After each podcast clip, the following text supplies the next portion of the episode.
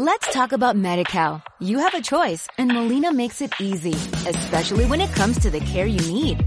So let's talk about you, about making your life easier, about extra help to manage your health. Let's talk about your needs now and for the future. Nobody knows MediCal better than Molina. It starts with a phone call. Call 866-420-5330 or visit meetmolinaca.com. Let's talk today. Medida que un hombre envejece, aumenta su capacidad para quedarse quieto y dedicarse a ocupaciones caseras. Henry David Thoreau, Caminar, 1981. Medicina y deporte, episodio número 6. Mi madre hace aquagym en el polideportivo. ¿Necesita una revisión médico-deportiva? Bienvenidos a Medicina y Deporte, un podcast sobre medicina, deporte y medicina del deporte. ¿Conoces la medicina deportiva? ¿Alguna vez te has sentido abandonado ante una lesión? ¿Te inundan las dudas cuando quieres empezar a practicar un nuevo deporte? Este podcast es un canal directo hacia mi consulta de medicina del deporte, sin intermediarios, sin pedir cita, sin perder el tiempo en una sala de espera. ¿Hablamos?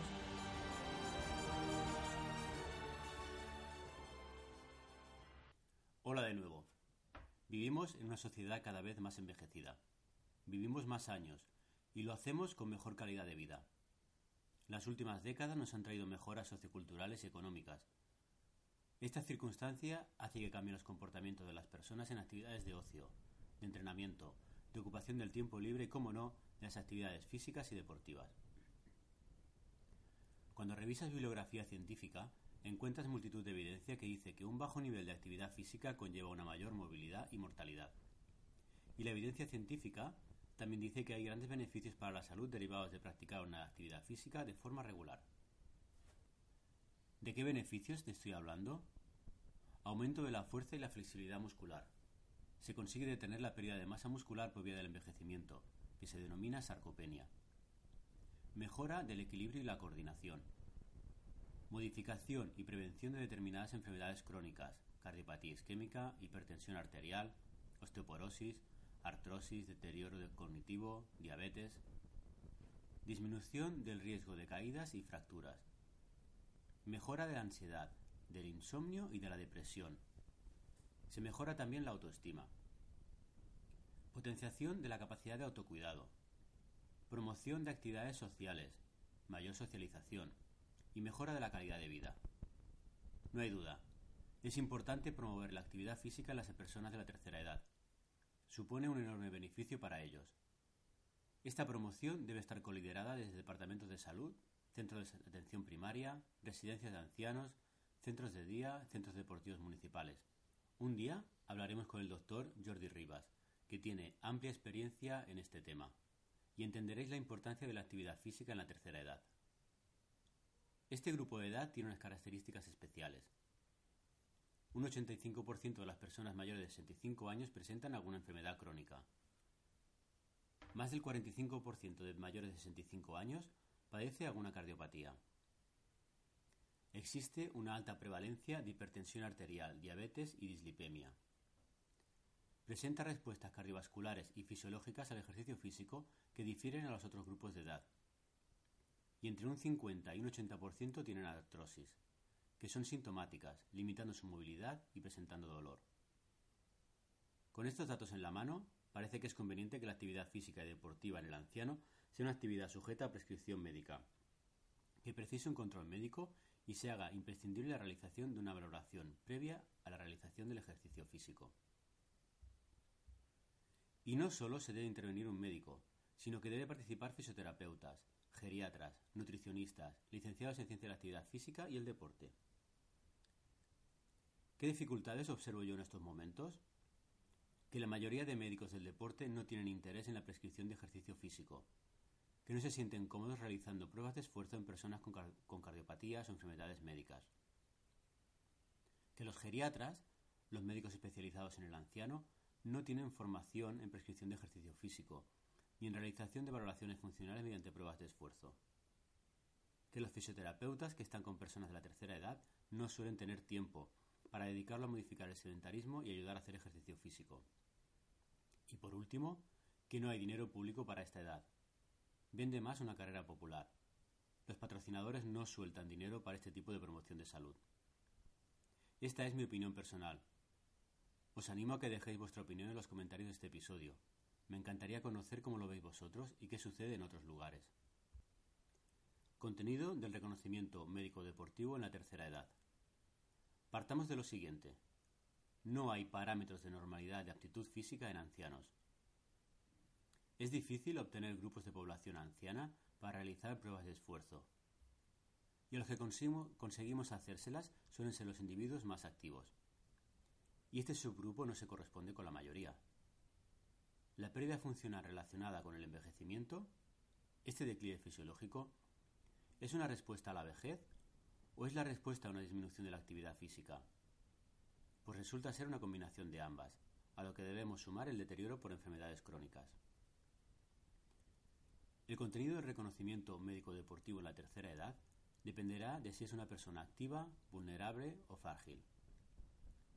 En el caso del anciano activo, suele ser un recién jubilado y no padece enfermedades limitantes en salud ni en movilidad. Hasta hace unos años este grupo de edad realizaba ejercicio físico para mejorar su condición aeróbica, pero a día de hoy se suele añadir el deporte como actividad social y en algunas ocasiones se compite. Yo realizaría una valoración médico-deportiva completa, como se le haría a un adulto. Los ancianos vulnerables suelen presentar un deterioro funcional y alguna enfermedad crónica. Estas dos características le condicionarán el ejercicio físico que puede realizar. También nos, condiciona la revisión médico-deportiva que realizaremos. Analizaremos las actividades de la vida diaria básicas mediante el índice de CATS, Analizaremos las actividades instrumentadas mediante el índice de Lawton-Brody y valoraremos su situación cognitiva mediante el cuestionario de Pfeiffer. En los ancianos vulnerables, el ejercicio físico tendrá como objetivo el acondicionamiento cardiovascular, potenciar la flexibilidad, potenciar la fuerza muscular y detener la pérdida de masa muscular. Un anciano frágil suele tener una capacidad funcional mínima lo más probable es que viva en una residencia. Suelen tener enfermedades crónicas, evolucionadas, incluyendo deterioro cognitivo.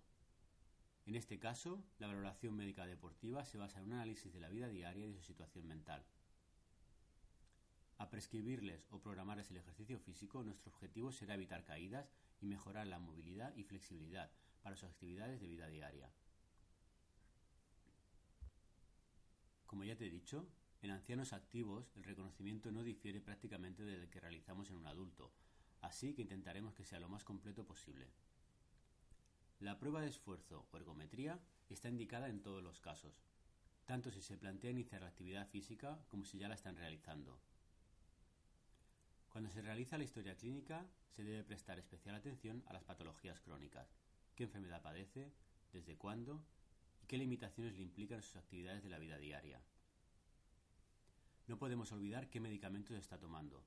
Sabemos que hay fármacos que pueden implicar riesgo para la salud ante la actividad física. Por ejemplo, los betabloqueantes impiden que aumente la frecuencia cardíaca durante el esfuerzo. O un analgésico como el tramadol que puede producir visión borrosa, hipotensión y mareos. No se nos puede pasar por alto los suplementos nutricionales, los productos naturales y los productos de poristería, ya que algunos también implican consideraciones especiales. En el apartado de la historia clínica tenemos que interrogar sobre los niveles de actividad física. Así se pueden establecer unos objetivos de trabajo reales y adecuados a sus posibilidades. Cuando llegamos a la exploración física, esta no difiere de la que se hace a un adulto, pero se debe explorar con gran atención el grado de flexibilidad, la situación musculoesquelética, la evaluación correcta del equilibrio y de la marcha y la exploración de la visión y la audición. Las deficiencias detectadas en la exploración física nos van a condicionar la prescripción de ejercicio físico. Cuando llegamos a la valoración cardiológica, esta no difiere de la realizada en el adulto. Exploración completa, electrocardiograma completo, ergometría o prueba de esfuerzo. A día de hoy, el ecocardiograma solo se realizaría si se cumplen una serie de condiciones. Hay enfermedades crónicas que ya incluyen el ecocardiograma en su control anual, por ejemplo la hipertensión y la cardiopatía isquémica. Pero estoy convencido que en unos años el fonendoscopio del médico será el ecocardio y que no habrá deportista ni persona físicamente activa sin un ecocardiograma incluido en su revisión médico-deportiva. En estas edades, la movilidad y la mortalidad relacionada con el ejercicio se asocia con una cardiopatía preexistente. Esto implica una evaluación completa de la función cardíaca, auscultación, toma de tensión arterial en reposo tanto en decúbito como en ortostatismo y la realización de un electrocardiograma de reposo completo. Además, es preciso realizar una prueba de esfuerzo preferentemente en tapiz rodante, frente a la bicicleta ergométrica.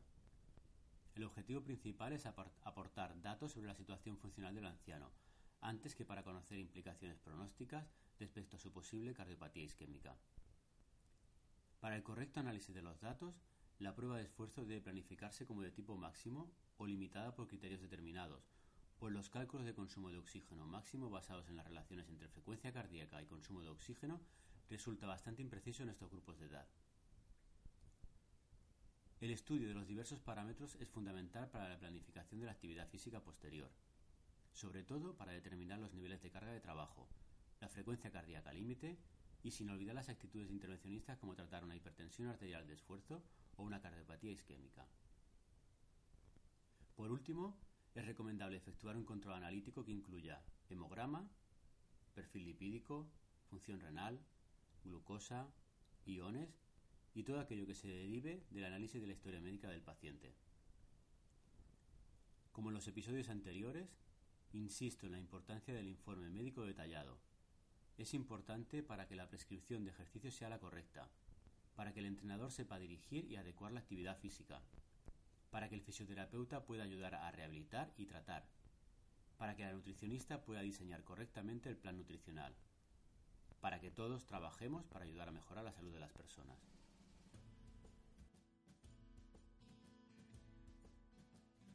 Y hasta aquí este episodio número 6 de Medicina y Deporte. Espero te haya sido útil para conocer cómo es el reconocimiento médico deportivo en la tercera edad, en el anciano. Los equipos multidisciplinares pueden mejorar la salud y la calidad de vida de los ancianos, aunque lo mejor es llegar a esa edad siendo activo desde siempre. Me ayudaría mucho si dejaras un comentario y una valoración de 5 estrellas en alguna de las plataformas, iBox, iTunes o Spotify. Y compártelo con aquellos a quien creas pueda interesar. Gracias por escuchar el podcast Medicina y Deporte. En las notas del programa te dejo algunos enlaces de interés.